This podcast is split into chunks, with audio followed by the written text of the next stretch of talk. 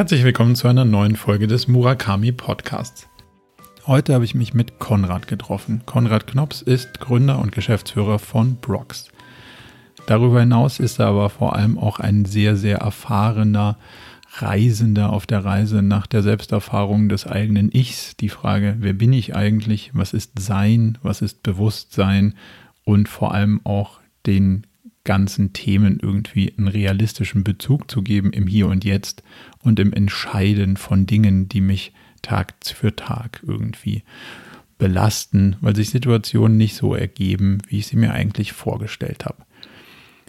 Geht also mit auf eine spannende Reise und lasst euch an der einen oder anderen Stelle nicht davon abhängen, dass es vielleicht ein bisschen komplexer wird, wenn man versucht, Dinge, über die man nicht so gut sprechen kann, in einem Podcast zu erklären und zu diskutieren. Aber ich bin mir sicher, wer bis zum Ende durchhält, kriegt einige spannende Einsichten, die dann wirklich sehr, sehr handfest mir im täglichen Leben die Möglichkeit geben, Situationen, die sich ein bisschen anders entfalten, als ich sie mir eigentlich vorgestellt habe, neu zu betrachten. Viel Spaß bei der folgenden Unterhaltung mit Konrad von Brooks.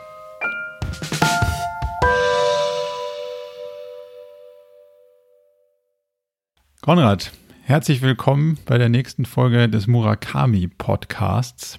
Wir würden direkt mal ein bisschen tief einsteigen, nämlich mit einer ganz eigentlich einfachen, aber in der aktuellen Lage gar nicht so einfachen Frage, nämlich wie geht's dir als Mensch und wie geht's dir als Gründer?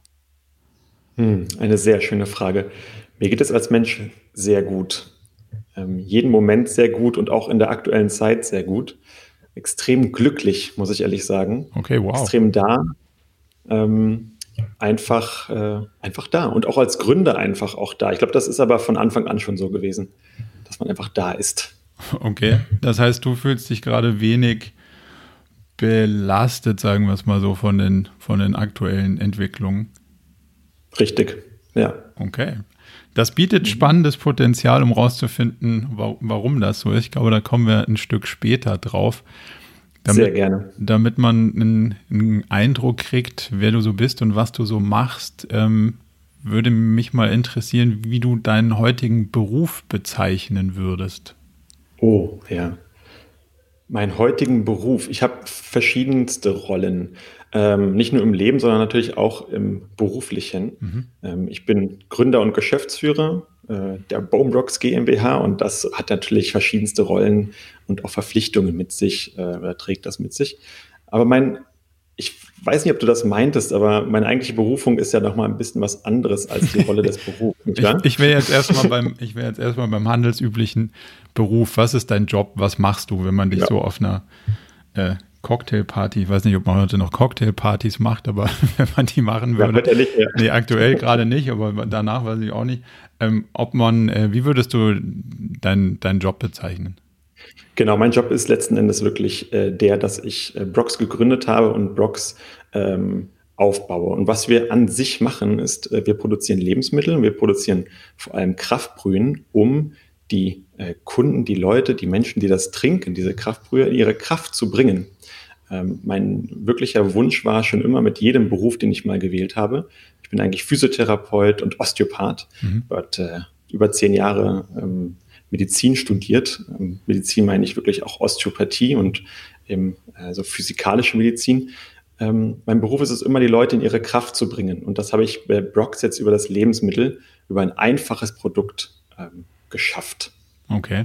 Lass uns mal ein bisschen reintauchen in deinen Weg, ähm, der dich bis hierhin gebracht hat, weil der ist ja, der ist ja spannend vom eher, ähm, sagen wir mal, Healthcare Practitioner, also aus der, mhm. aus der ganzen ganzheitlichen Welt kommt hin zum Unternehmer. Da, da ist ja, da sind ein paar Schritte zu gehen. Also, wie, wie bist du die gegangen und vor allen Dingen, wieso bist du die gegangen? Ich glaube, es ging immer damit los, dass ich versucht habe, mich selbst zu verstehen. Und es ging los mit, oh, wie bewegt sich mein Körper? Was kann mein Körper? Wie hoch kann ich springen? Wie hoch kann ich, wie schnell kann ich rennen? Ich habe immer versucht, mein eigenes Maximum herauszukristallisieren. Und es ging los, oder habe eine gute Methode gefunden mit Kung Fu. Und über Shaolin Kung Fu, ähm, später dann auch die Reise nach China in, das, in den Shaolin-Tempel und später, ein paar Jahre später, in den Wudang-Tempel habe ich halt äh, versucht, meine inneren Mysterien aufzudecken. Okay. Äh, auf einer erst einmal sehr körperlichen Ebene. Und gerade das Kung Fu ähm, hat aber in sich ja noch eine zweite und eine dritte und eine vierte Ebene. Also sehr, ähm, wo man vielleicht auch nur eine Bewegung sieht, ist es, hat das sehr viele Metaebenen in sich, wo man eben auch geistig sehr viel erkunden kann. Und das hat mich eben dann dazu gebracht, was kann ich geistig alles erreichen?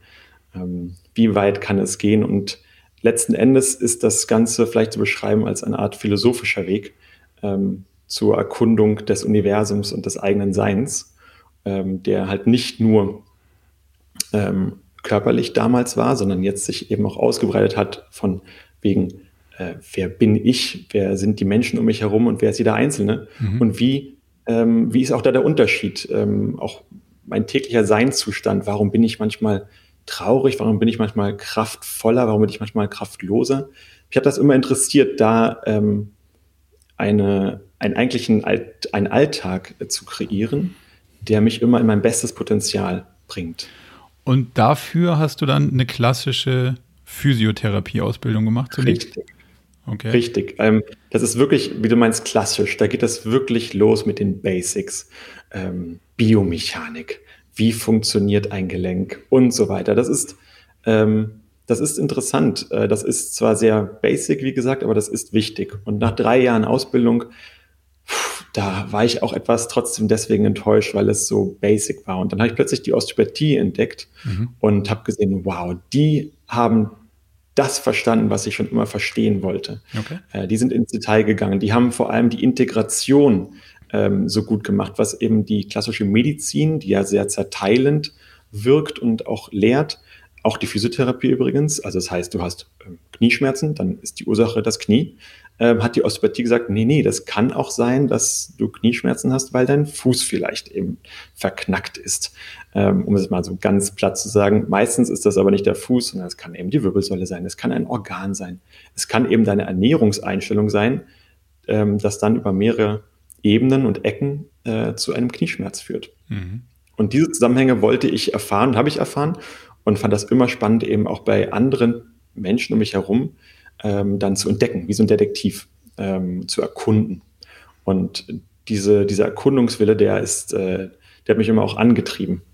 Da würde man ja zumindest mal schon eine, eine, Parallele zum Unternehmertum feststellen. Und äh, lustigerweise sehe ich starke Parallelen von unserer Arbeit zur Osteopathie, weil wir auch ja immer ganzheitlich daran gucken. Und wenn einer sagt, ja, wir erreichen da unser Ziel nicht, dann hat das ja meistens nichts mit dem Ziel zu tun, sondern äh, die Ursache liegt wo ganz anders.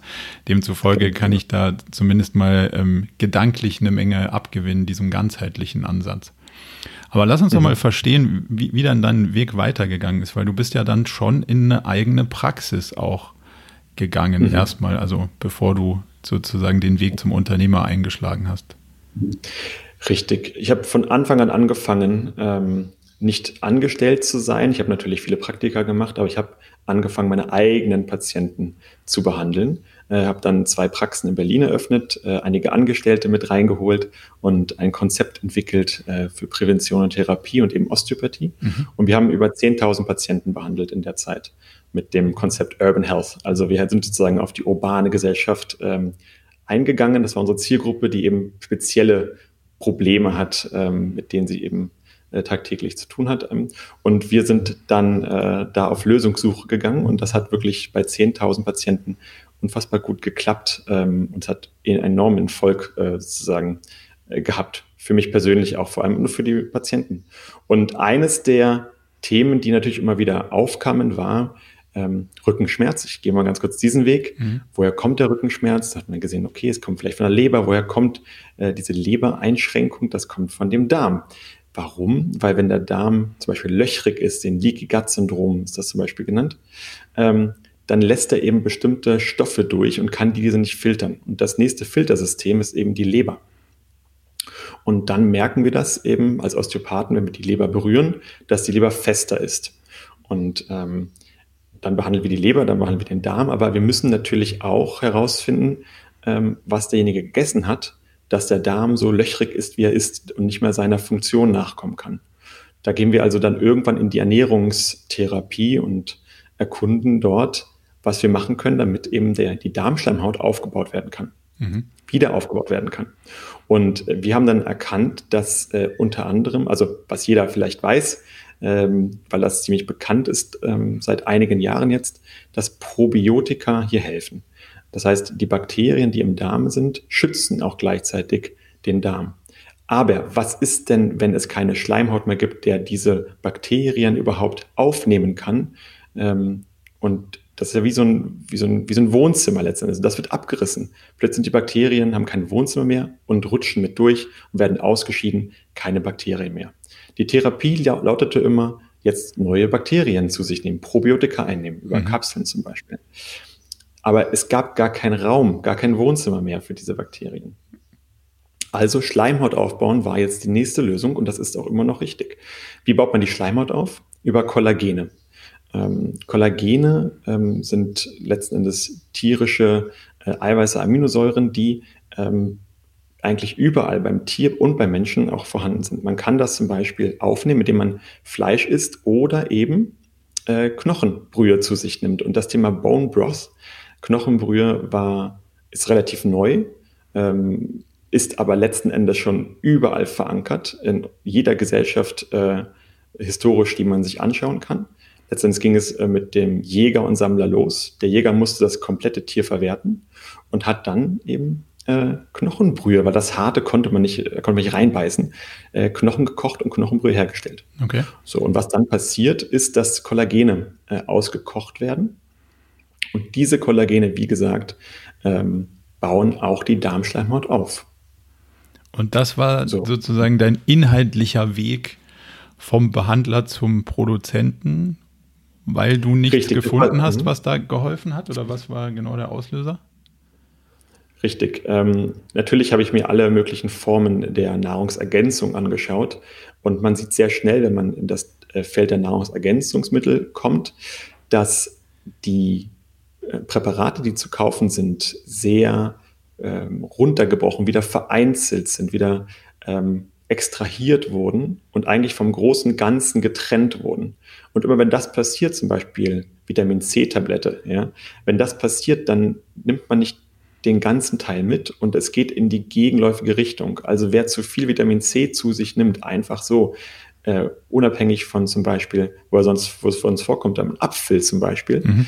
ähm, dann, ähm, dann geht das, wie gesagt, in die gegenläufige Richtung und führt eher zur Krankheit als eben zur Gesundung. Bedeutet, ein klassisches Kollagenpräparat, Kollagen 1 oder 2, ist erstmal super, geht ja auf die Haut und auch Unterhautfettgewebe, ähm, aber spiegelt nicht das ganze Portfolio des Kollagens wider. Man muss also zu natürlichen Hühnerbrühe greifen, um das gesamte Spektrum abzugreifen und ähm, alle Ebenen des Kollagens in ihrer Zusammensetzung äh, ja, dann aufzunehmen. Und so kam ich weg vom Powder und Pulver und hin zur klassischen Brühe. Und diese Brühe gab es damals vor fünf Jahren nicht zu kaufen in Deutschland. Es gab Fonds und Suppen, aber keine Knochenbrühen. Die gab es aktuell zur damaligen Zeit wirklich nur noch in Amerika. Mhm.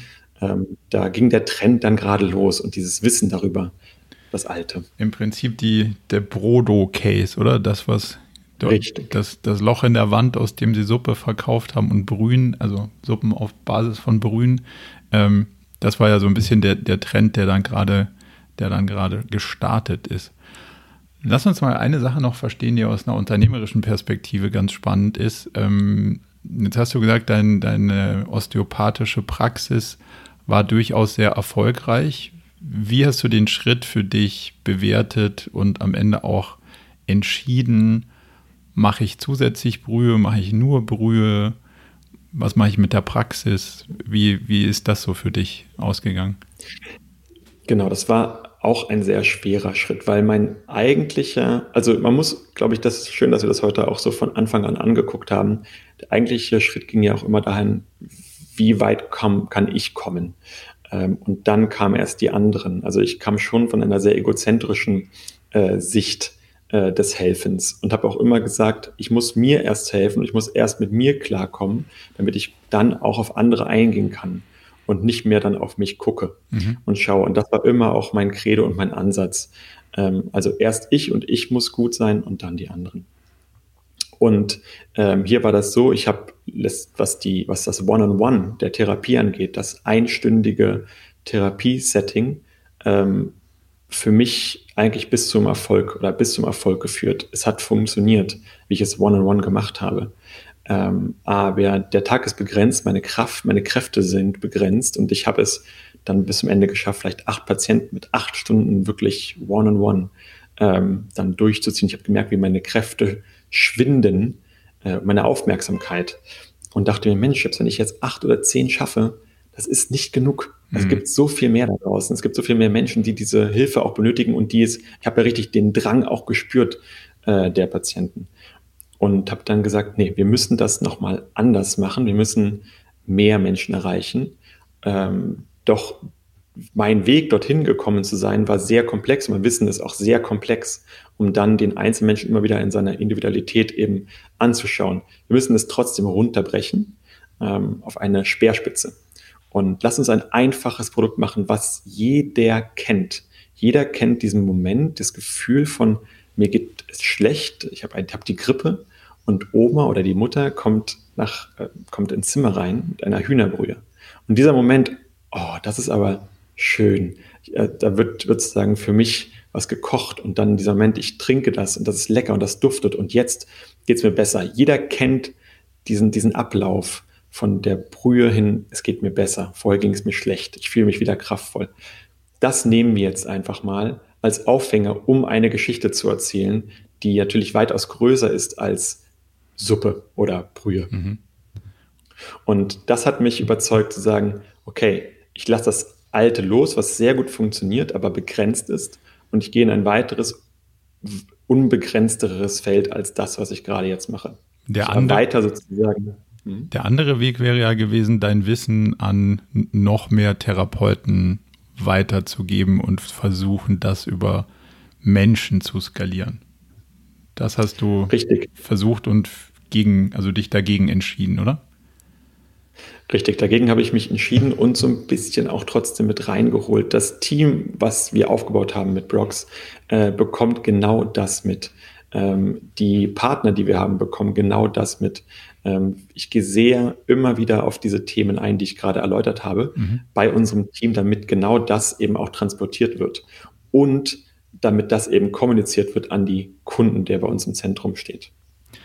Wenn man jetzt so ein bisschen auf eure Produkte guckt, mit der Historie, die du gerade ähm, erwähnt hast, geht es da mehr um den Geschmack oder geht es da mehr um die Wirkung? Beides. ähm, wenn, du dich, wenn du dich entscheiden müsstest. Also was für, auf was, auf was optimierst du zuerst oder auf was optimiert ihr zuerst? Ich glaube, dass das natürlich auch immer unsere, unser Spannungsfeld war, unsere Schwierigkeit äh, bei Brox. Ich komme von einer Position, wo ich sage, die Wirkung ist wichtig. Mhm. Allerdings würde keiner einfach nur, gut, in China ist das vielleicht anders. Da weiß man, äh, Ku heißt das, das heißt bitter essen. Mhm. Wenn also bitter ist, weiß es ist gesund.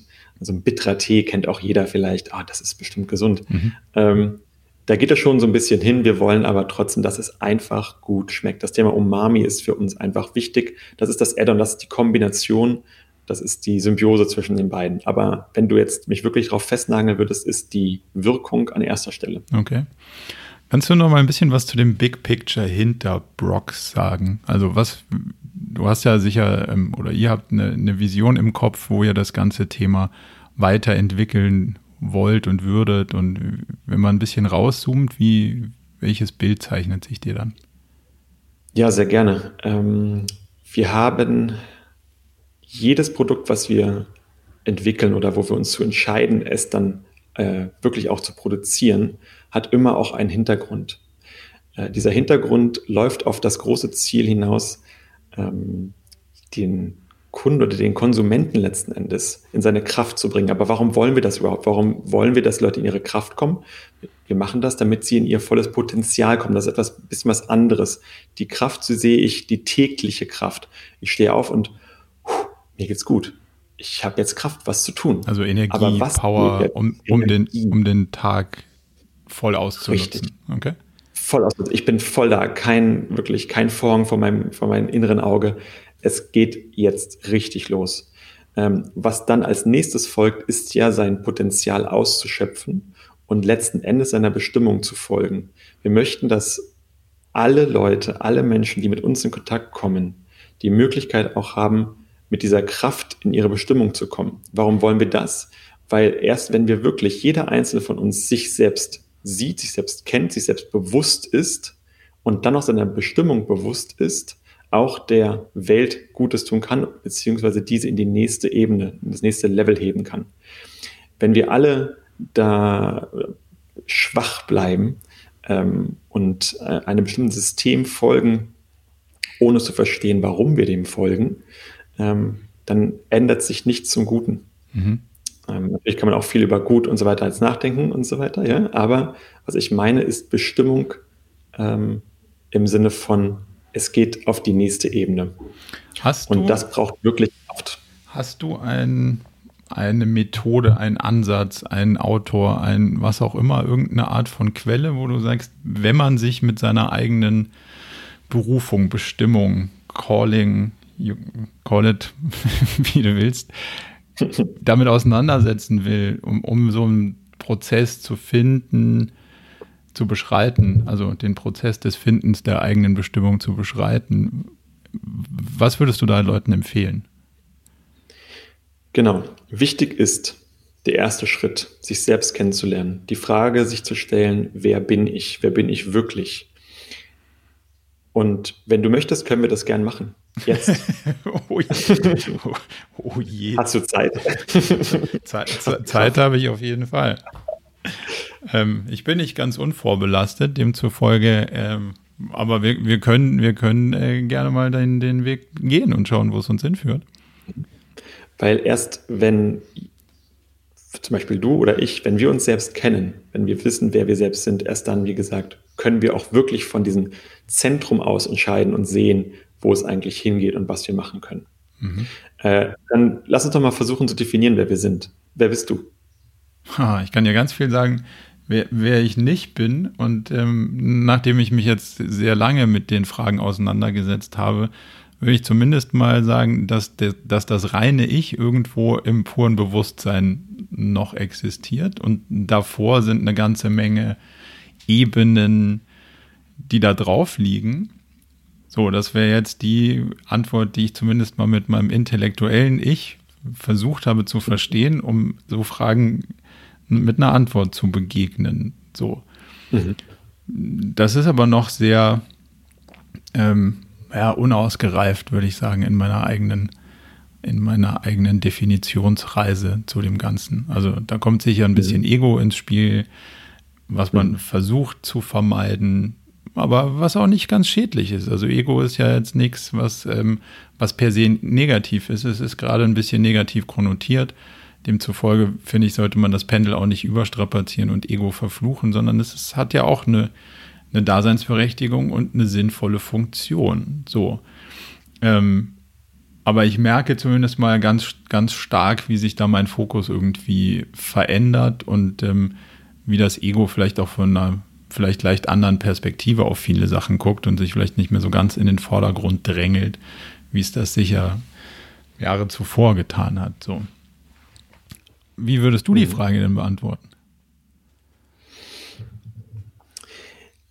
Genau, du hast sie, glaube ich, gerade sehr schön beantwortet und wie du auch gerade meintest, äh, auf so einer kognitiven Ebene. Und das ist, wir haben fast keine andere Möglichkeit, gerade wenn wir jetzt miteinander sprechen, kognitiv miteinander zu reden. Ja.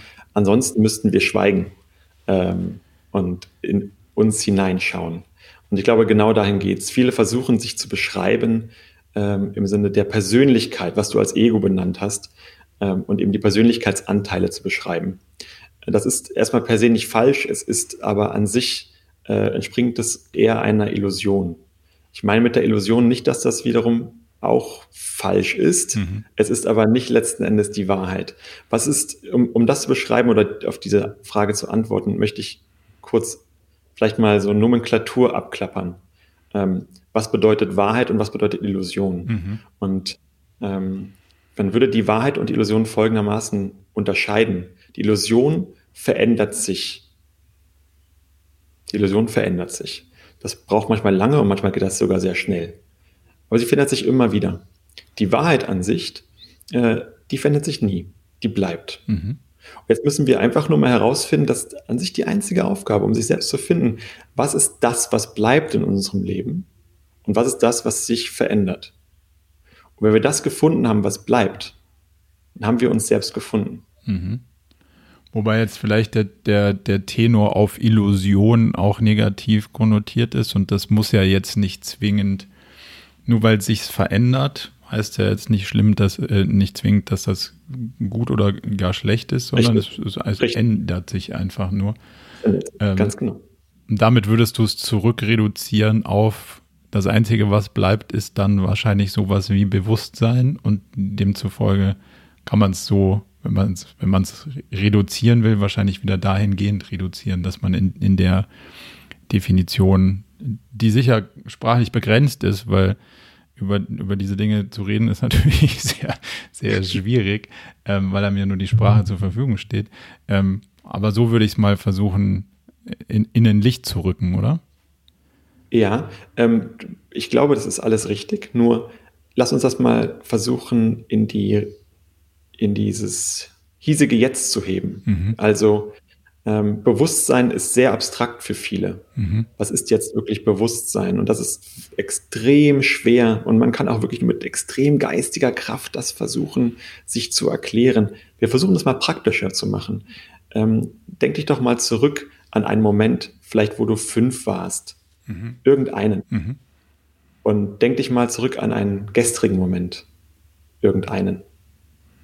Und ich sag einmal, was, äh, wie würdest du deinen Seinszustand in einem Satz beschreiben, als du fünf warst?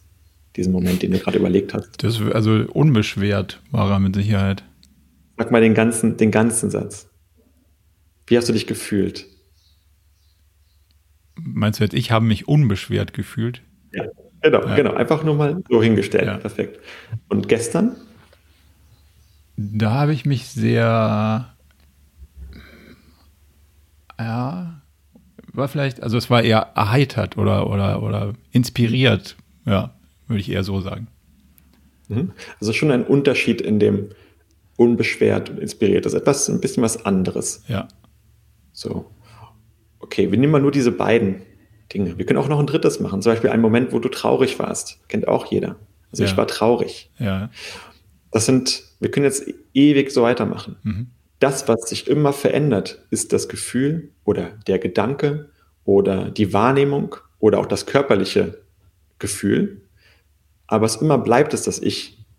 Das ist das Einzige, was bleibt. Und dein Ich als Fünfjähriger ist genauso gleich mhm. wie das jetzige Ich.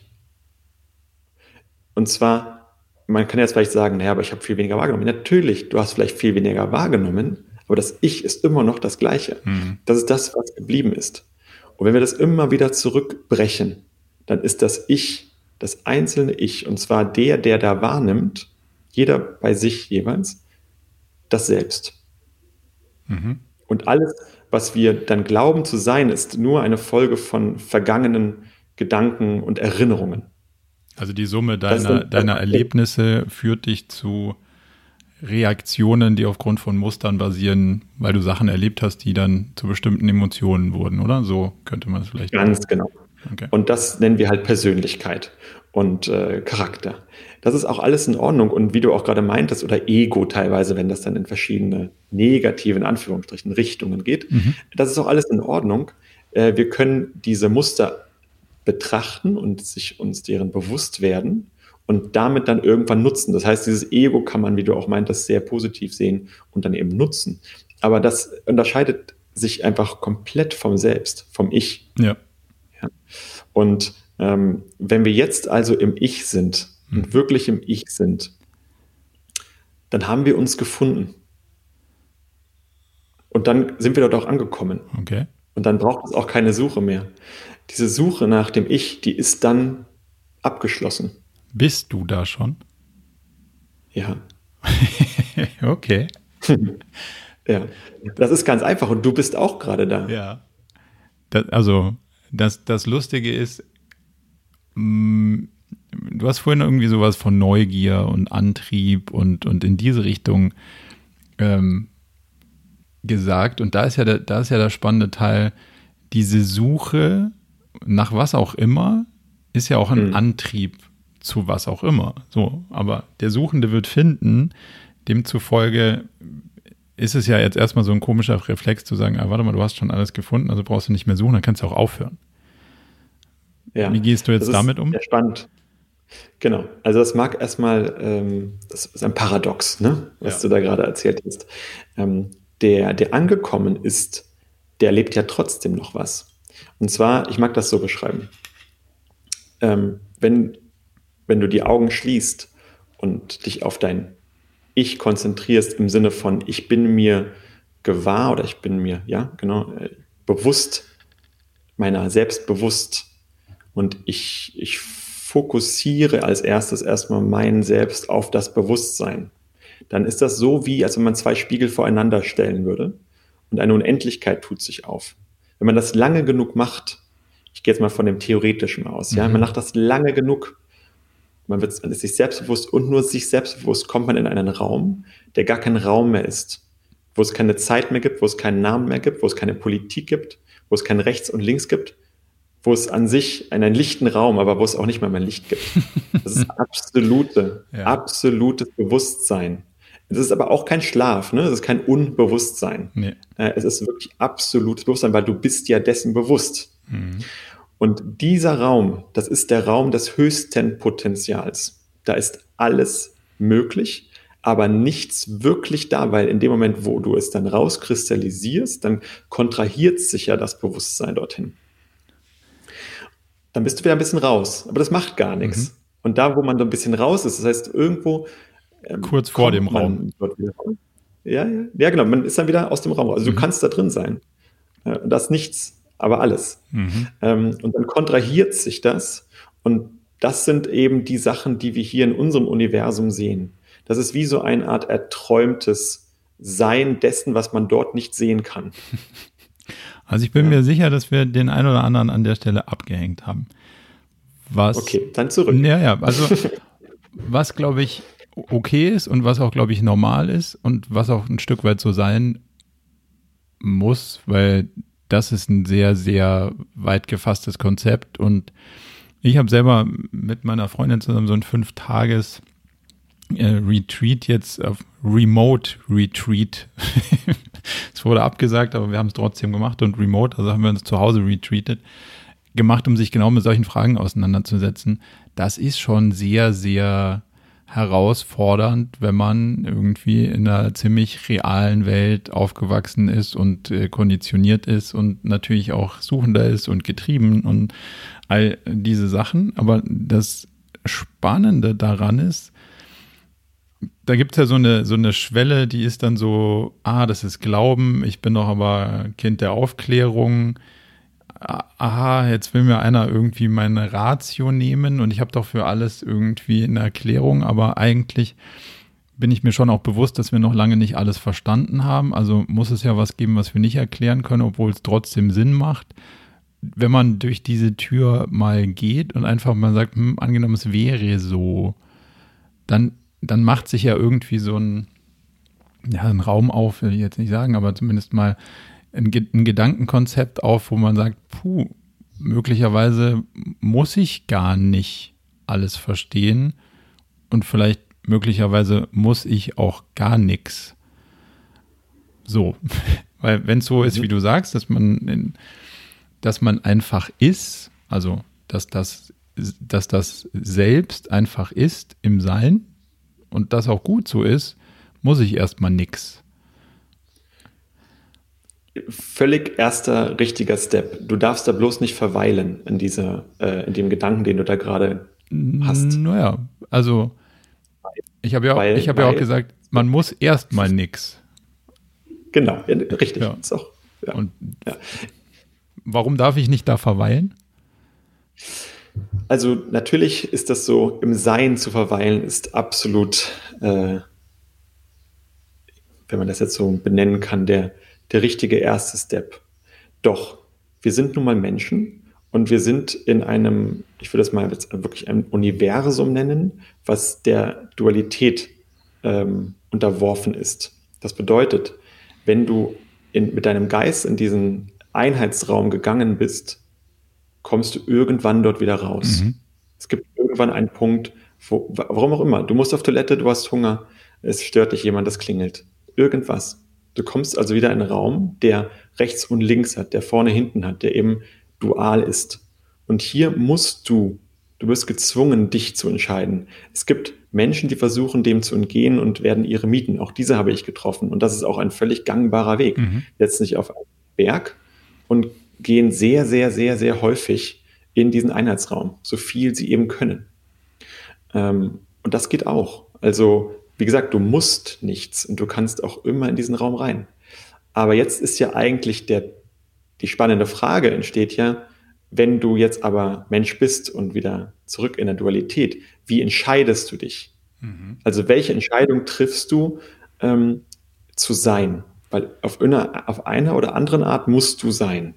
Ja, aber ich, also ich für mich fand es zumindest erstmal spannend, den Druck rauszunehmen. So, und dann mhm. kann ich mich mhm. ja ganz anders entscheiden. Also. Ganz genau, ganz genau. Und der Druck ist durch ein, eine Art Erinnerung gegeben. Also du erinnerst dich an der, äh, an dieser, ein, du erinnerst dich an Non-Dualität. Du erinnerst dich daran, dass alles eins ist. Und wenn du da wirklich tief reinsinkst in diese Erinnerung, und das nicht nur Geist, also ähm, kognitiv machst, sondern mit deinem Herzen zum Beispiel, dann siehst du plötzlich hier in dieser hiesigen Welt etwas, was sich eigentlich abstößt, im Sinne von komplett konträr ist, mhm. wo man sagen würde, das, das kann ich mit meiner Moralvorstellung eigentlich nicht vereinbaren. Und du siehst das und du erinnerst dich wieder an die Einheit, dass es doch irgendwo ein, ein verbundenes, aus einem verbundenen Sein kommt. Ja. Das, das ist das, die, die sozusagen die nächste Metaebene, um diese Situation, die du siehst, wo du sonst nicht weiterkommen würdest, zu vereinen. So, und jetzt, mal, und jetzt machen wir einen, einen spannenden Sprung mit all dem, was du gesagt und erfahren hast und siehst, sage ich mal, deutlich mehr als die Hälfte in der hiesigen Businesswelt hat keine Ahnung, wovon du redest und glaubt auch, es interessiert sie nicht und sind eigentlich an so Sachen wie KPIs, Businessplänen, Erfolg, Anerkennung interessiert. So. Und mit den ausgeparkten Ellenbogen navigieren sie durch die Welt. Mit dir, ohne dich, um dich rum, provozierend, ignorierend. Also alles in jeglicher Interaktion, in der du mit denen mhm. dann treten kannst. Und das ist ja auch weder gut noch schlecht, sondern es ist halt nur anders. Wie kommst du für dich selbst damit klar, dass dich arg nicht keiner versteht, aber sagen wir es mal, zumindest mal in, in bestimmten Teilen du nicht auf Resonanz treffen könntest? Und ähm, wie hat sich dein eigenes Weltbild dahingehend verschoben, um in so einer Business, KPI, Financial, Erfolgswelt, Berliner Startup-Szene zu navigieren und bestehen? Genau. Ähm, völlig richtig, wer ein, wer glaubt, ja, wer glaubt, eine weitere Erkenntnis äh, getroffen oder erfahren zu haben, ähm, der möchte das ja auch immer gleich herausposaunen und oder hofft dann auf das große Verständnis und das große Wow, ja, das stimmt. Und wenn das plötzlich nicht eintritt, vielleicht auch sogar in der eigenen Familie nicht, dann ist man wirklich enttäuscht. Ja, plus du bist wieder im Überzeugen. Ich habe es rausgefunden. Genau. Jetzt bin ich nämlich der, der nächste Erleuchtete und Richtig. jetzt muss ich euch erklären, wie Sag. der Hase läuft und dann bist du ja genau wieder und, kein Mitarbeiter. Ja, so, du bist kein Mitarbeiter, bist wieder raus. So. Dann kommst du ins, okay, ich beobachte das Ganze. Mhm.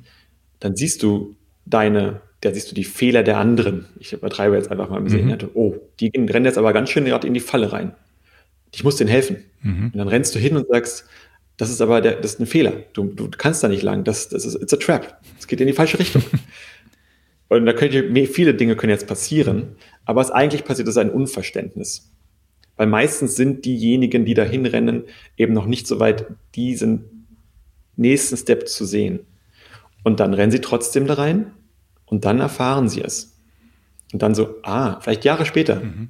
Aber ich musste das erst jetzt erkennen, oder ich musste da erst mal rein, um das zu erfahren. Das heißt, irgendwann versteht man einfach nur zuzuschauen, je so schmerzhaft das auch ist. Und ich meine, ich meine wirklich schmerzhaft teilweise, wenn man wirklich ein Herz hat. Ja? Das heißt, man entwickelt ein bestimmtes, oder ich jedenfalls, äh, ich habe ein, ein Mitgefühl entwickelt für ähm, die, die Zusammenhänge, die ich bei anderen gesehen habe, um mich herum gese gesehen habe, ähm, und auch eine Geduld, dass es völlig okay ist, wenn andere leiden. Weil das ist das, was letzten Endes passiert. Immer wieder ähm, geht derjenige, wie alle, gehen auf Reisen mit einer bestimmten Intention, mit einem Wunsch, mit einem Wille und wir erhalten vielleicht das, was wir uns äh, erhofft haben, aber wir erhalten auch immer den Gegenpart dazu. Und dieser Gegenpart, der macht uns dann nicht glücklich am Ende. Wir kommen immer zu dem Punkt von, jetzt habe ich das erreicht, aber jetzt habe ich die eine Million, jetzt habe ich die zehn Millionen. Ich wollte immer die zehn Millionen haben, aber ich bin noch immer nicht in mir drin. Ich habe es nicht ganz, ich bin nicht glücklich. Aber das nennt sich ja Handels, handelsüblich, nennt sich das ja Midlife Crisis, oder? Mhm, genau, richtig. Da ist man vielleicht auch bereit für den nächsten Step. Dann ist der Leid, das Leid hat man so viel ausprobiert in seinem Midlife, ja. hat man so viel ausprobiert, dass man irgendwann an einem Ende angekommen ist. So, und da kommen wir, und das ist der zweite Punkt, der ist sehr wichtig. Ähm, da kommen wir zu dem Thema Erfolg mhm. ähm, und Bewusstsein auf der anderen Ebene. Man darf, also Erfolg ist zum Beispiel die Urkraft, eine männliche Urkraft. Man hat Taten, Tat und Drang, Sturm und Drang, und man möchte das jetzt unbedingt machen. Und dann äh, führt man das aus und man hat vielleicht äh, sein Tat und Drang, ich eröffne eine Firma, äh, hat man dann auch äh, geschafft und man hat sie auch erfolgreich gemacht. Sie lebt, diese Firma. Sie ist gesund, diese Firma. Und trotzdem ist noch nicht ganz da, wo ich glücklich bin jetzt. Und man ist trotzdem erfolgreich. Und man kommt nicht raus aus diesem Problem, wenn man nicht die andere Seite sieht. Und die andere Seite ist die weibliche Seite. Das ist Ursprung und Bewusstsein. Also Erfolg und Bewusstsein stehen konträr gegenüber. Man muss sich also letzten Endes allem um sich herum, inklusive sich selbst, bewusst sein und dort in dem Bewusstsein verweilen. Okay. Damit, damit dann etwas, so etwas wie innere Glückseligkeit und Frieden und Freude äh, sein kann. okay. Ich würde es mal versuchen, ein bisschen ähm, nochmal anders zu bezeichnen, um vielleicht noch das Nachvollziehen ein Stück weit einfacher zu machen. Mhm. Der, der Zen-Buddhismus sagt, ähm, wenn du das Ziel kennst, zählt nur noch der Weg.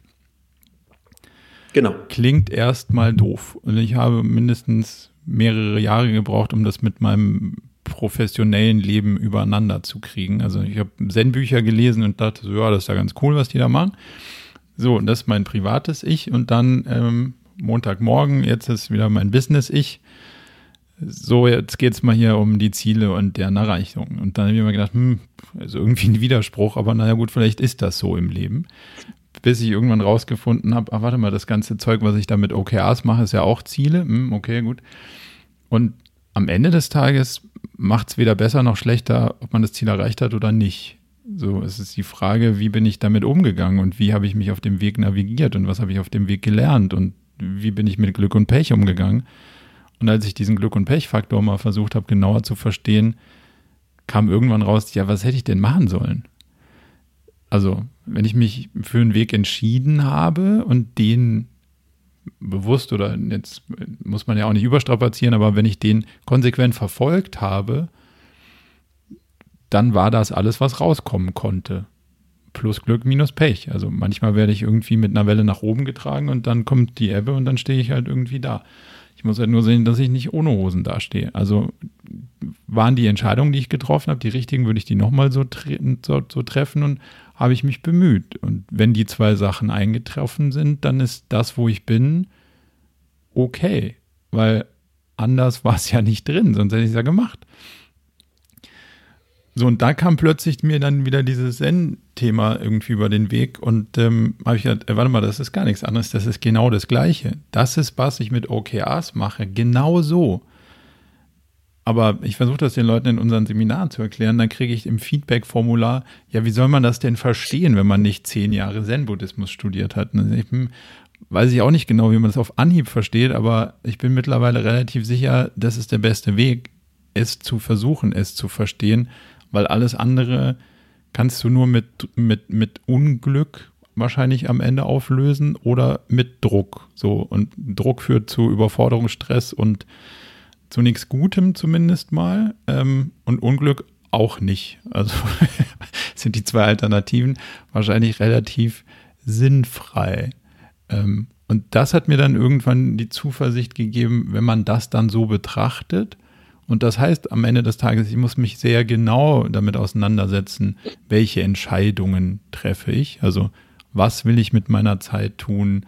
Wie will ich das tun? Und dann muss ich auch sagen, habe ich mich bemüht oder war dann doch Netflix im Weg? So, ähm, wenn ich diese zwei Sachen aber irgendwie konsequent mit, mit Ja beantworten kann, dann kommt eben das raus, was rauskommt. Und das entspannt so wahnsinnig, finde ich. Aber die Anspannung kriege ich noch nicht aus der, aus den meisten raus, leider.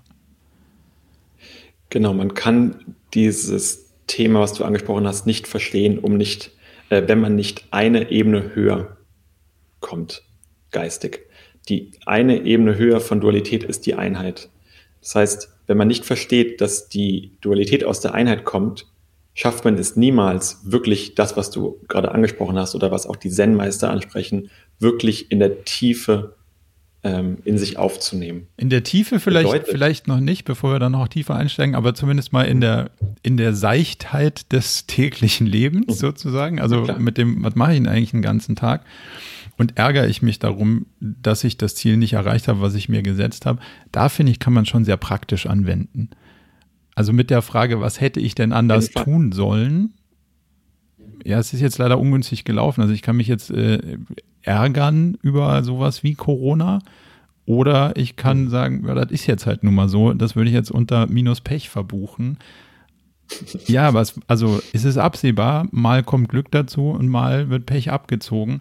Demzufolge kann ich jetzt mit meinen Leistungen genauso zufrieden sein, wie in einer Phase des totalen Hochs ich vielleicht mit ein bisschen Abstand und Debut da eher drauf gucken sollte und sagen kann, wow, jetzt spült es mich da gerade irgendwo hoch, aber wie viel davon war ich denn eigentlich wirklich und wie viel basiert auf glücklichen Umständen? Und das mhm. ist, glaube ich, ein ganz praktischer Angang, der den Schritt der, der Non-Dualität nicht zwingend voraussetzt, finde ich. Mhm.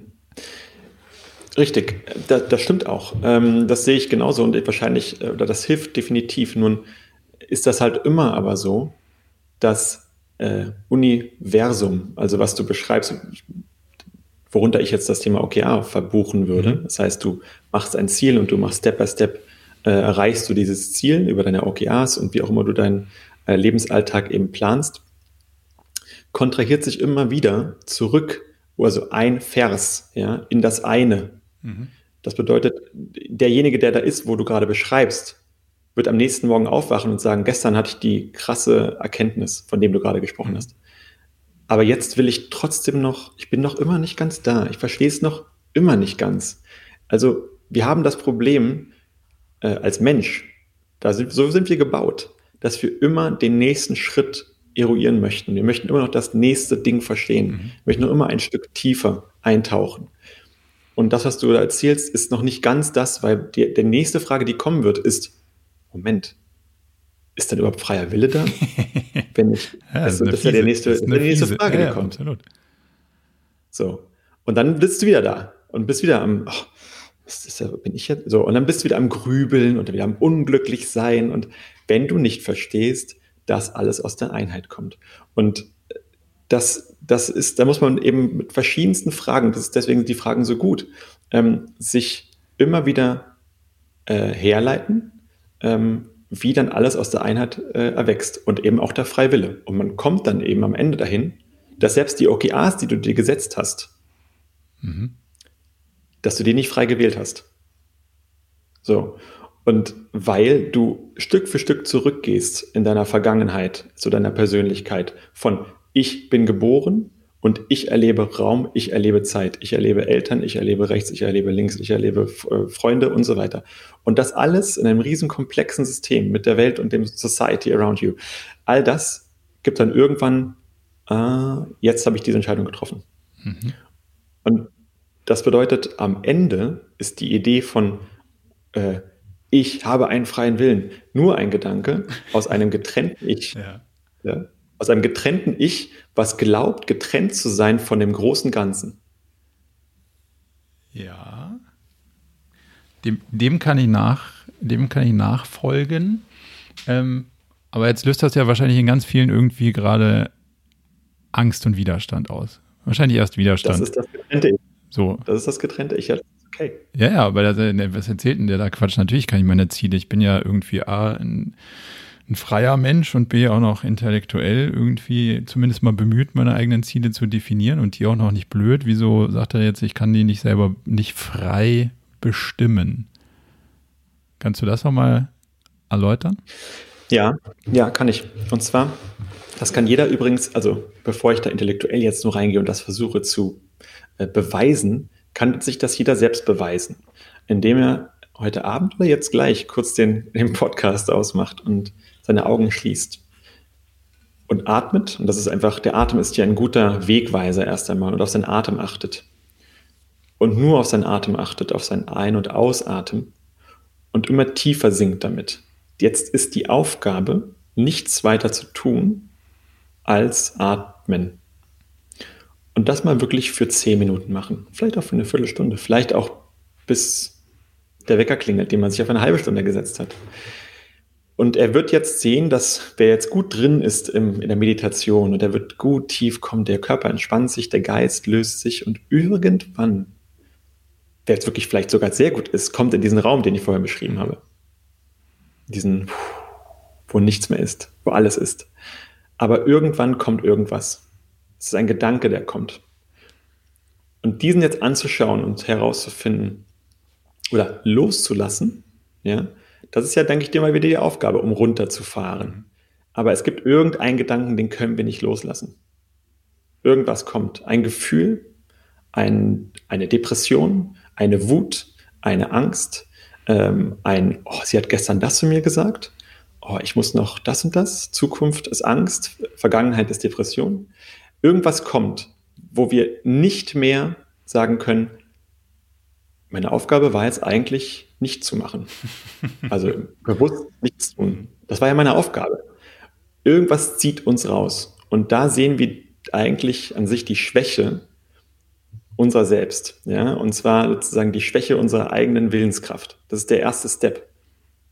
Und da sehen wir plötzlich den, den Ursprung von, ich denke jetzt gerade das und deswegen denke ich, und dann sehen wir uns rückwärts betrachtet, was sind wir da gerade für Kaskaden an Gedanken gegangen? Die haben wir gar nicht richtig kontrollieren können. Mhm. So, wir sind also von außen dauernd ähm, beeinträchtigt durch unsere eigenen Gedanken. Das Gefühle. Das Lustige ist, dieser Raum, den du da beschreibst, der ist ja wirklich schwierig zu beschreiben und demzufolge ist er auch intellektuell schwer zu erfassen. So. Mhm. Jetzt ist natürlich dann immer recht schnell, hm, das Konzept ist nichts für mich. Wenn man auf der Ratio-Ebene unterwegs ist, wo ich mich durchaus auch äh, zuordnen würde. So, was ich verstanden habe, ne, kann man wahrscheinlich auch schon wieder so nicht sagen, Aber, Aber sag mal ja, was, was, ich glaube verstanden zu haben, ist, dass dieser Raum, von dem du sprichst, ein, ein, ein Place beyond all concepts ist. Dort, wenn man wirklich dort ist, was auch immer man dann ist, gibt es keine Konzepte mehr. Demzufolge genau. kannst du es auch nicht beschreiben und so gesehen kannst du es auch nicht logisch herleiten. Weil genau. dann wäre es ja wieder ein Konzept. Und das hat mir wahnsinnig geholfen, weil wenn man, das kann ich jetzt nur noch lösen im, wir nehmen an, es ist so, wir, nehm, wir nehmen an, es gibt diesen Raum oder nicht. Weil ich kann ihn dir nicht beweisen und ich kann ihn dir auch nicht herleiten und ich kann ihn dir auch nicht erklären und folglich muss ich ihn auch nicht verstehen, weil es gibt nichts zu verstehen. Und das fand ich eigentlich im, in meinem konzeptionellen Denken eigentlich ganz entspannt, weil ich gedacht habe, so jetzt habe ich zumindest mal eine Chance aufzuhören, es zu erklären und es zu verstehen und es zu herleiten und es zu beweisen und es zu widerlegen und es zu, sondern einfach zu sagen, okay, jetzt lass mal annehmen, es ist so, dann ist ja eigentlich ganz geil. Weil es gibt irgendwie mhm. was, wo ich muss erstmal nix und alles ist und ich und du, wir sind alle eins und dadurch wird es dann auch schon mal entspannt und dann machen ganz viele andere Sachen wenn man nur mal annimmt, es wäre so, plötzlich gar keinen Sinn mehr. Also warum mhm. muss ich jetzt gegen dich? So, all meine Kunden wollen mit ihrer Vision, wir sind die geilsten. Also alternativ ausgedrückt, wir sind die erfolgreichsten, wir sind die größten, wir sind die da, Das ist ja alles wir gegen die anderen, die anderen gegen uns. Mhm. Für niemanden, mhm. sondern immer nur ein kompetitiver, also die Selbstdefinition durch den Abstand zu den anderen ist ja ein ziemlich uninspirierendes Konzept, was aber so als handelsüblich die Vision eines jeden Unternehmens irgendwie ist, mal war, irgendeiner mal aufgeschrieben hat oder wie auch immer, was ja wahnsinnig traurig ist irgendwie, wenn man das mal betrachtet, demzufolge da drauf zu gucken und zu sagen, ja, lass mal annehmen, es gibt irgendwie eine Verbindung. So. Also ich habe das für mich mhm. aufgelöst mit natürliche Ordnung ist, glaube ich, ein schöner, so ein schönes gedankliches Konzept dann am Ende zwar wieder, aber zumindest mal eine, eine Aussage, die sagt, hm, wenn du durch den Wald gehst und dir den Baum anguckst, dem Baum hat keiner gesagt, was er da machen soll. Und wir haben bis heute auch nur so begrenzt verstanden, wer dem Baum sagt, dass er jetzt ein Baum ist und wann der Baum aufhört zu wachsen und ein Baum zu sein. Irgendwie funktioniert es ja aber, weil der Baum interagiert mit dem Pilz und der mit dem Vogel und das hat er irgendwie, irgendwie funktioniert das schon ganz gut, ohne dass wir uns da eingemischt haben und irgendeiner einen Masterplan hat und sagt, so, plane jetzt hier mal den Baum und dann den Pilz und den Vogel und die machen alle irgendwas. So, also scheint ein recht komplexer Plan zu sein und irgendwie geht er auf, aber ohne dass man an dem Gras ziehen muss, dass es wächst. So, also aus sich selbst mhm. heraus funktioniert das ja. So, das ist zumindest mal Grund zur Annahme, dass es da irgendwie was wie eine natürliche Ordnung gibt, die nicht zu beschreiben ist und die auch keinen Antrieb von außen braucht, sondern diese erstmal aus sich selbst heraus funktioniert. Mhm. Teile davon genau. können wir rational erklären, andere Teile noch nicht. Also wir haben verstanden, was Vitamine sind und dann haben wir gesagt, so jetzt haben wir alles und dann fehlt ein Teil. Also im Prinzip, so wie du es vorhin erzählt hast, der, der Apfel ist irgendwie mehr als die Summe aus Vitamin C und noch was anderem. Was er so ganz genau ist, haben wir noch nicht rausgefunden. Die also, ja, ein, ein Satz noch dazu, ja. weil es so schön ist. Du meintest, äh, dass das alles so eine natürliche Ordnung hat. Und da sind wir inkludiert übrigens. Ja. ja? Also auch wir müssen nicht äh, versuchen, uns davon zu trennen. Nee. Also wir trennen uns mal bitte nicht von der Natur, nee. sondern sind einfach mal so, wie wir sind. Ja. Im Sein. Und dann folgen wir auch mal einfach unseren Impulsen, wie wir eben als Mensch sind, ohne ein Glaubenssystem auf Grundlagen von Annahmen, die wir irgendwann mal getroffen haben, da drüber zu stülpen und zu glauben, so muss ich jetzt sein als Marco, als Konrad, als irgendwer, als ich. So muss ich sein, damit ich jetzt richtig bin, damit ich gut bin, damit ich rückwirkend betrachtet vielleicht meinen Investoren, meiner Frau, meinen Kindern, äh, eben auch meinen Eltern irgendwie Genüge leiste. Mhm sondern ich bin einfach mal so, wie ich bin, wie ich bin als Mensch. Wer diesen, dieses Level erreicht hat, der entwickelt halt diese Authentizität und äh, ist sehr nah eben, wie gesagt, an der Natur dran. Jetzt würde ich ganz gerne mal auf einen Punkt eingehen, den du vorhin so ein bisschen gesagt hast, denn du hast dich in den Mittelpunkt gestellt. War ja irgendwie so, erst ich, dann die anderen. Ja. Dann hört, da hört man zu und denkt, ja, Egoist, das ist aber komisch, was er da sagt. Mhm. Hm, wieso, wieso sagt er das? Der muss doch gerade als Osteopath und da muss er doch sagen, der Patient, um den geht's. Das ist ja erstmal so der, der erste Reflex, den man da drauf kriegt. Ähm, spannend ist ja, dass in dem, wenn man es jetzt andersrum formuliert, erst die anderen, dann ich. Also dann verliert man vielleicht so wie im Flugzeug die Möglichkeit zu helfen, weil da sagen sie ja auch erst die Maske sich selber und dann den anderen. Das ist ja zumindest mal ein logischer Aspekt, der, der irgendwie, also wenn du selbst keine Kraft hast, kannst du die den anderen auch nicht anbieten. Den Teil will ich aber ganz gerne mal kurz ausklammern, sondern wirklich nur auf die, auf die Motivationslage eingehen, weil wenn du sagst, erst die anderen, dann ich und ich will denen ja helfen, ist immer die Frage, warum will man denen helfen? Und was ich rausgefunden habe für mich ganz persönlich ist, dass ich diese Geschichte natürlich auch so erzählt habe. Ich mache ja, ähm, ich helfe den Leuten, damit sie nicht mehr so gestresst und überfordert sind und damit sie dieses ständige dem Geld hinterhergerenne als einziges Rational äh, im Business-Kontext mal aufhört. Und dann hat mich mein, ähm, mein lieber Coach damit auseinandergesetzt, dass es ja schon auch ein Machtspiel ist. Mhm. Ich gesagt, nee, warte mal ganz kurz, das kann, das kann so nicht sein. Ich versuche ja völlig die anderen in den Vordergrund zu stellen. Und dann sieht man, naja, gut, wenn man das so rum betrachtet, könnte das schon auch dieses Anerkennungsspiel sein, das du gerade beschrieben hast. Und dann ist es ja viel egoistischer, die anderen in den Mittelpunkt zu stellen, damit man selber Anerkennung kriegt, als wenn man sagt, naja, warte mal ganz kurz, ich kümmere mich erstmal, dass ich hier irgendwie möglichst äh, störungsfrei in der Gegend rumturne, um dann einen Resonanzraum auf die anderen zu bieten, der dann wirklich frei ist von irgendwelchen Spielen, wäre ja fast eher weniger egozentriert am Anfang, mhm. ähm, nee, am Ende, wie es am Anfang klingt. So würde ich deine Aussage interpretieren. Habe ich die richtig ruminterpretiert oder falsch? Also eine wirklich sehr äh, spannende Frage, weil da kommen wir langsam in die Praxis rein. Wenn wir von dieser Non-Dualität sprechen, gerade zum ersten Mal vielleicht gehört, sehr theoretisch. Was heißt das wirklich in der Praxis? Was heißt das selbst wirklich in der Praxis, wo wir dann täglich im Leben wohl sind? Da kommen wir eben mit genau diesen Themen des Egos in Kontakt.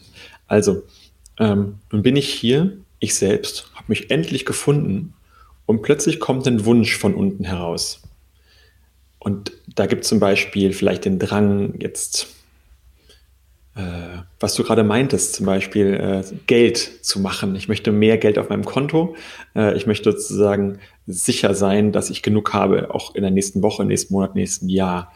Das ist so ein Gefühl. Deswegen mache ich, und dann gibt eine Kaskade von Gedanken los. Oder ich gehe zu jemandem und äh, beschenke dem vielleicht, aber mit dem Hintergedanken, dass ich ein Gespräch, ein schönes Gespräch mit demjenigen habe. Oder ich umarme ihn, weil ich den Hintergedanken habe, eigentlich eine Umarmung zu wollen. Mhm.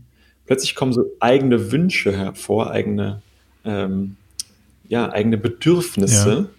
Und darauf zu achten, auf diese Bedürfnisse, ist ein ganz wichtiger nächster Step, weil diese zeigen einen noch wirklich, wo das Ego, wie wir es nennen, letzten Endes, immer noch etwas hängt. Ja.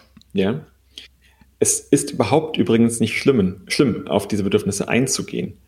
Aber wichtig ist, diese zu betrachten und zu beobachten. Das bedeutet, auf der Ebene würde ich sagen, dass wir alle, inklusive mir, alle, alle, alle, alle Egoisten sind.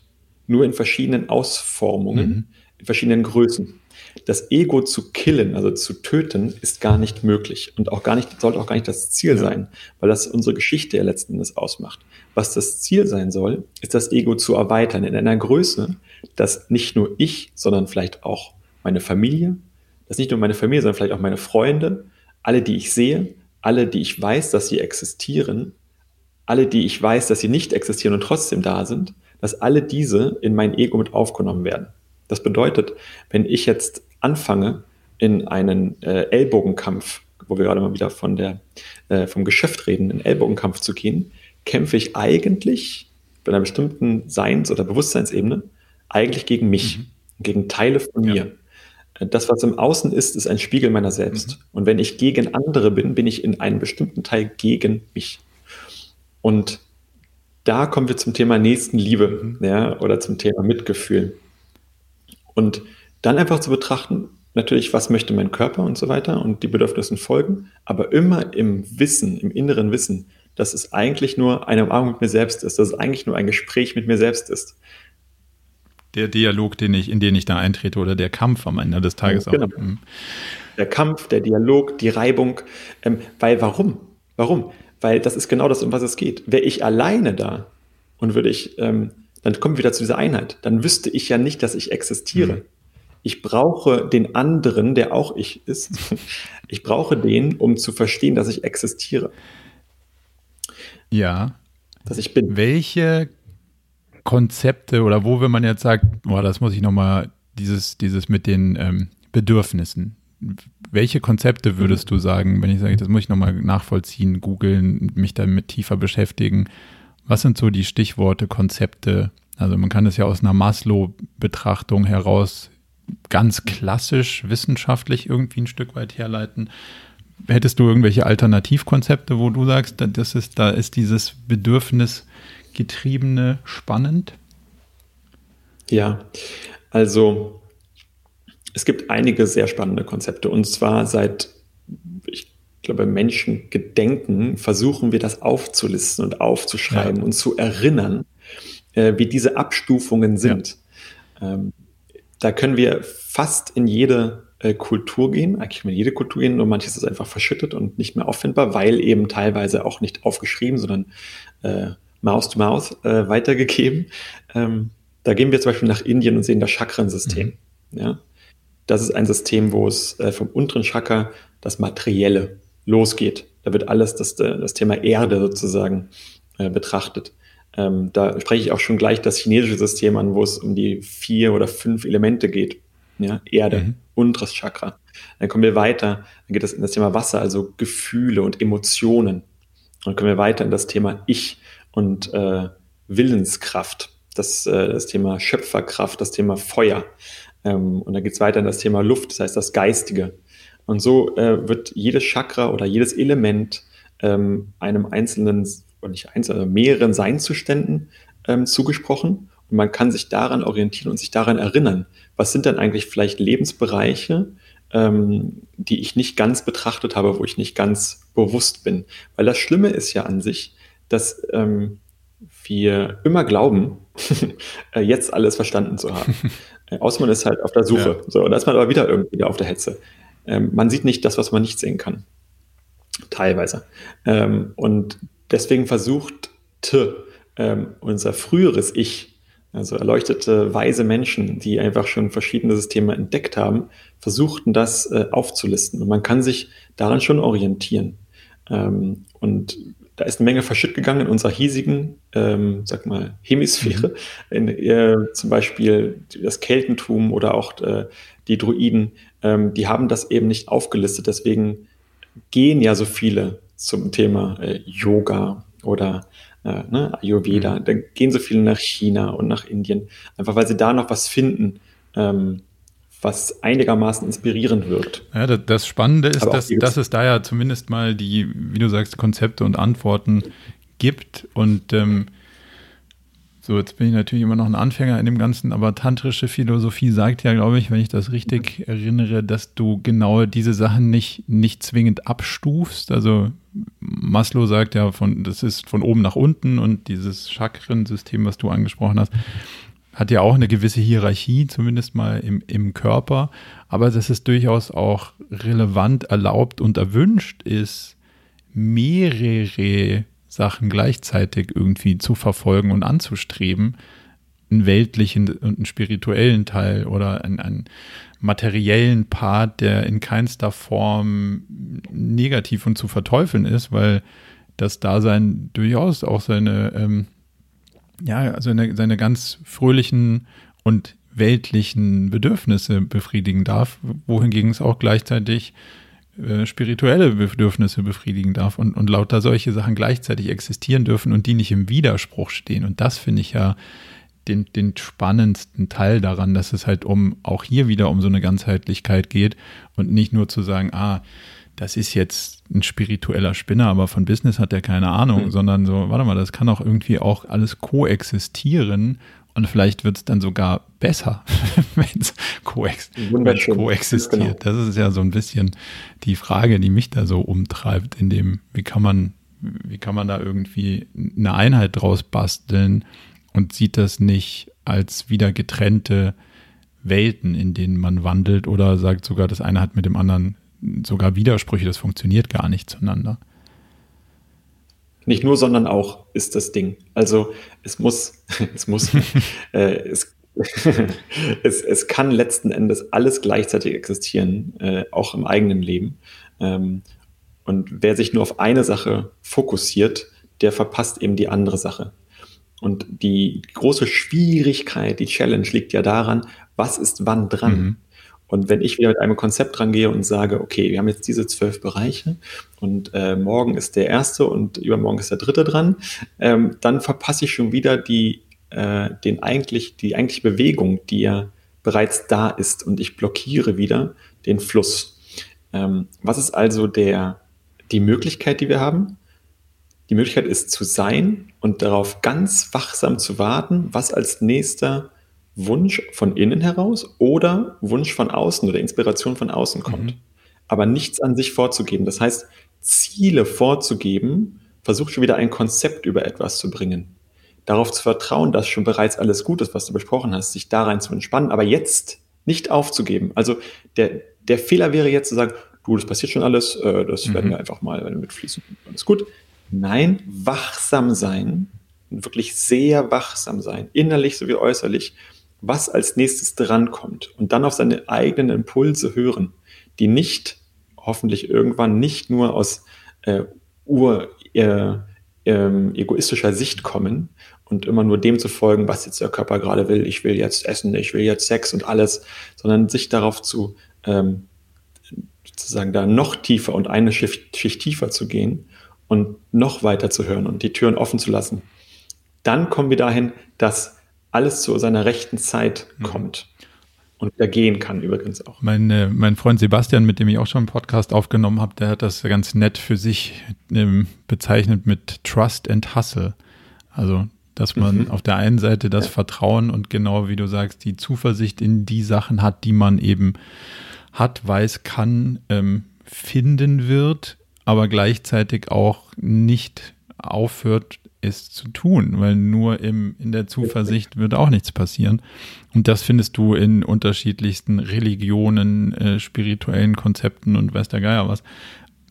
Auch wieder anders ausgedrückt, aber am Ende des Tages, jetzt gibt nichts Gutes, außer man tut es. Also man muss dann schon auch irgendwie wieder ins Handeln kommen. Und ähm, aber genau mit dem, was jetzt dran ist, und das finde ich, gilt sowohl für die persönlichen Entscheidung als auch für eine Organisation. Also du hast ja gleichzeitig die Herausforderung jetzt, du als Konrad im, im weltlichen Hier und Jetzt musst da unter so einen Brox Vertrag mal Tinte setzen und musst dann mal sagen, so, jetzt machen wir da mal das und das draus und als nächstes machen wir das und das, aber in der Zuversicht, dass es ja, es wird schon kommen. Also man hat Strategien, die werden sich anpassen und dann wird sich schon wieder weisen, wenn ich schlau drüber nachdenke, was als nächstes ist. Wie gehst du mit der Herausforderung um?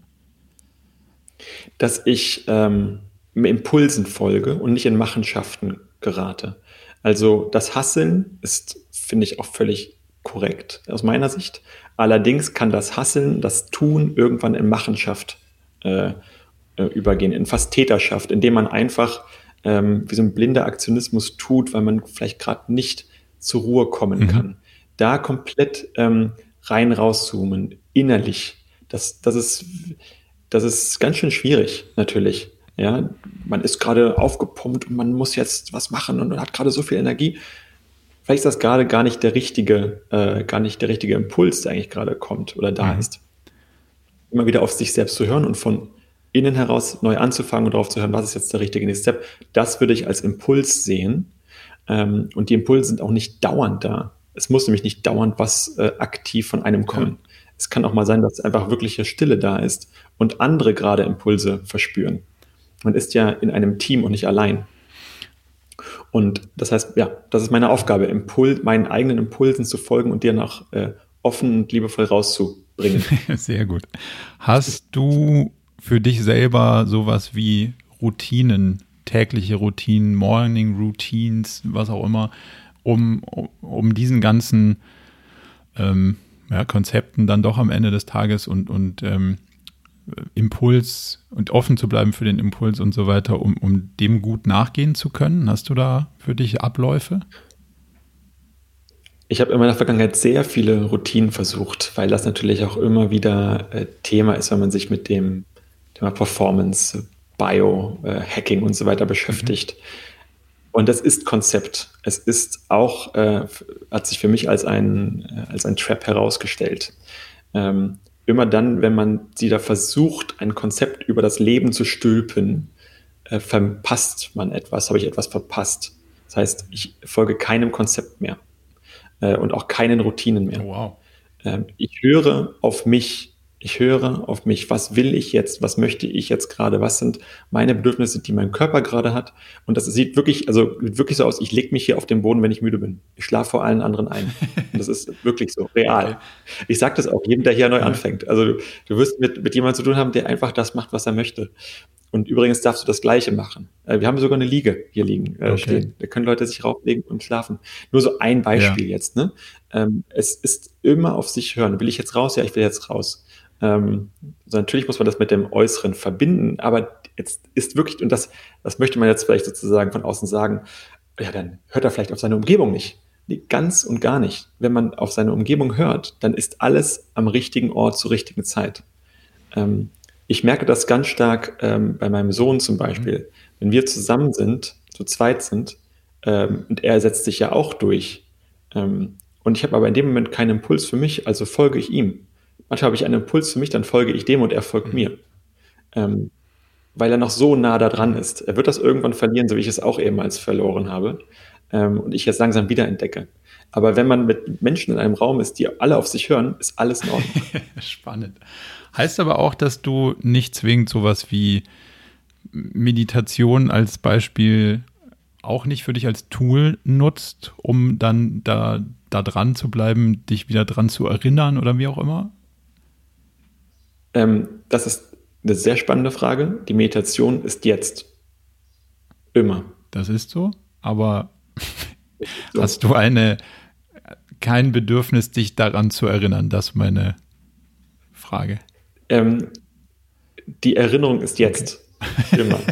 Also das ist, das ist immer jetzt. Okay. Es, es gibt diese, diese Trennung nicht mehr von jetzt setze ich mich hin und ich jetzt, also jetzt meditiere ich einfach mal. Nee, das ist, das ist klar. Die Frage ist, wirst du noch gedacht? Also, keine Ahnung, jetzt ruft der Steuerberater an und sagt, so, jetzt hier Steuernachzahlung.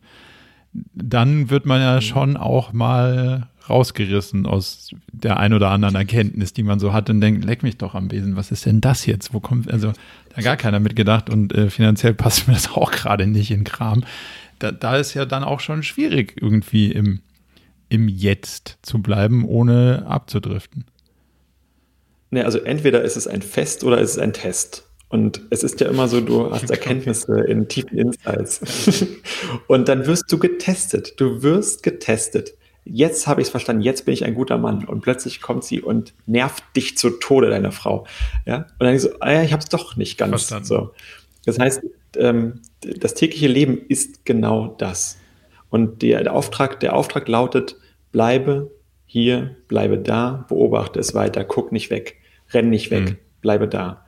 Immer wieder. Und wenn nichts da ist übrigens, dann sinkt das langsam einfach ein. Wenn, also wenn wirklich nichts da ist im Sinne von, keiner nervt dich jetzt gerade, kein Test rechts und links, ähm, keine Bedürfnisse, weil du hast gegessen und alles super, dann sinkst du langsam ein, immer tiefer, immer tiefer, mhm. immer tiefer, immer tiefer. Und das ist dann die Meditation, die man so nennt, aber die kommt dann die kommt von, alleine. von alleine. Ja, Jens Korsen nennt das zum Beispiel in seinem Buch Der Selbstentwickler, die Situation ist mein Lehrer. Also immer wenn man dann da steht und denkt, das kann doch nicht wahr sein. Und ich habe das Buch zum Beispiel gelesen, da bin ich aus äh, Spanien damals, bin ich nach Köln geflogen zu einem Kunden und dann saß ich in einem Flugzeug auf dem Rollfeld und zwar vier Stunden fest. Und es war so heiß, weil die Klimaanlage nicht ging, dass man die Türen aufmachen musste, aber keiner durfte das Flugzeug verlassen. Und da las ich dieses Buch der Selbstentwickler und dann sagte er, ja, ja, das ist alles gut, ähm, es ist, die Situation ist der Lehrer. Dann habe ich mich kurz über die Situation aufgeregt und gedacht, so, na gut, muss ich mal irgendwie versuchen, anders zu sehen, als was kann ich jetzt lernen. Und um mich rum, keine Ahnung, wie viele Leute in so einem Flieger sind, 250 oder so, die haben das Ding fast zerlegt. Also. und dann dachte ich so, ach cool, es funktioniert ja also weiß nicht, ob, ob die Crew das überlebt, aber ich finde das auf jeden Fall für mich gerade ein Entwicklungsschritt. Und das war ein schönes bildliches Ding, weil das Buch ist auch nicht so lang. Also ich hatte Zeit, das durchaus zu lesen, aber dieses, die Situation, dass mein Lehrer es funktioniert, in Teilen auf jeden Fall auch sehr praktisch. Ja, und gerade da soll es ja funktionieren. Das ist ja gerade unsere Aufgabe. Es soll ja nicht in der Theorie nur funktionieren, sondern in der Praxis, weil dann erst können wir wirklich wahrer Beobachter mhm. sein und trotzdem interagieren. mit dem, was dann passiert. Erst dann können wir für unsere Frau da sein und für unser Kind da sein und für unsere Geschäftspartner da sein, für unseren Freund da sein, wenn wir wirklich einfach nur beobachten, ohne selbst davon äh, wahrlich betroffen zu sein und weggerissen zu mhm. werden, äh, in unseren Emotionen zum Beispiel oder in unseren Gedanken. Wenn wir wirklich da sind, sind wir wirklich für andere da. Spannend, sehr, sehr spannend. Zum Abschluss vielleicht noch so eine kleine generelle Frage. Was sind so Bücher, Podcasts, Videos, die man aus deiner, aus deiner Sicht, Erfahrung dazu oder vielleicht auch zu was anderem gelesen, gehört, gesehen haben sollte? Also, wer sich wirklich äh, mit diesen äh, ähm, ja, Themen beschäftigen möchte, ähm, zum Thema Non-Duality, hat mir sehr Rupert Spira geholfen. S-P-I-R-A. Ähm, das ist eine sehr angenehme Stimme und ein sehr angenehmer Mensch, der eben auf solche Fragen eingeht und das immer wieder zum, äh, von dem Standpunkt der Non-Dualität betrachtet. Äh, wirklich empfehlen. Ist das ein Podcast? Und ist das ein Buch, ein Hörbuch? Was würdest du da empfehlen? Also er hat eine wunderbare Website, wo er dann äh, Podcasts anbietet, Videos bei YouTube anbietet, übrigens auch bei Spotify die Podcasts. Mhm. Und er hat sogar auch ein Buch geschrieben, was ich aber nicht gelesen okay. habe. Und ich höre ihm einfach sehr gerne zu. Ähm, das kann ich sehr empfehlen. Und wer sich diesem Thema von, ähm, ich würde sagen, der Hermetik an, äh, also annähern mhm. möchte, ähm, dem sei das Buch Kybalion empfohlen. K-Y-B-A-L-I-O-N. Kybalion. Okay. Ähm, ja, die beiden Tipps. Perfekt. Wo findet man dich online, wenn man sagt, spannender, spannender Charakter, spannender, spannendes Thema, spannendes Produkt? Wo kann ich da mehr finden?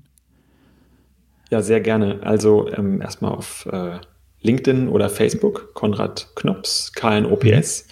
Und die Firma heißt Bonebrox, Bone wie Knochen und brox.com. Und dort findet man dann das sich, äh, ja, das Produkt, was ich gerade erzählt habe, die gute Sehr Brühe. gut. Werden wir natürlich verlinken. Vielen, vielen Dank, Konrad, für den durchaus breiten Ritt durch die durch, durch die Gedankenwelt der Konzepte und an, an die Grenze der Konzepte und wieder zurück. Ich mhm. denke, wir haben es äh, durchaus auch geschafft, das wieder ins, ins Praktische und ins Reale zurückzuholen. Also hat mir, hat mir gut gefallen und viel Spaß gemacht. Ich habe noch viele Fragen, aber die müssten wir vielleicht dann in, in einen späteren Diskurs verpacken. Für den Moment viel, vielen, gerne. vielen Dank für deine Zeit. Ich danke dir. Bis bald. Tschüss. Tschüss. Zum Abschluss noch ein kleiner Hinweis in eigener Sache. Wir versuchen ständig herauszufinden, wie das mit dem Unternehmertum und dem Management heute eigentlich wirklich geht. Dafür treffen wir inspirierende Persönlichkeiten, die selber Unternehmen steuern und lenken und fassen die Erkenntnisse unserer Workshops in Blogbeiträge zusammen oder bieten offene Videosprechstunden, um mit anderen diskutieren zu können, wie moderne Techniken sich am besten anwenden lassen. Alle Infos dazu bekommt ihr regelmäßig in unserer Mailinglist unter murakami.com slash newsletter. Meldet euch am besten gleich an, damit ihr nichts mehr verpasst.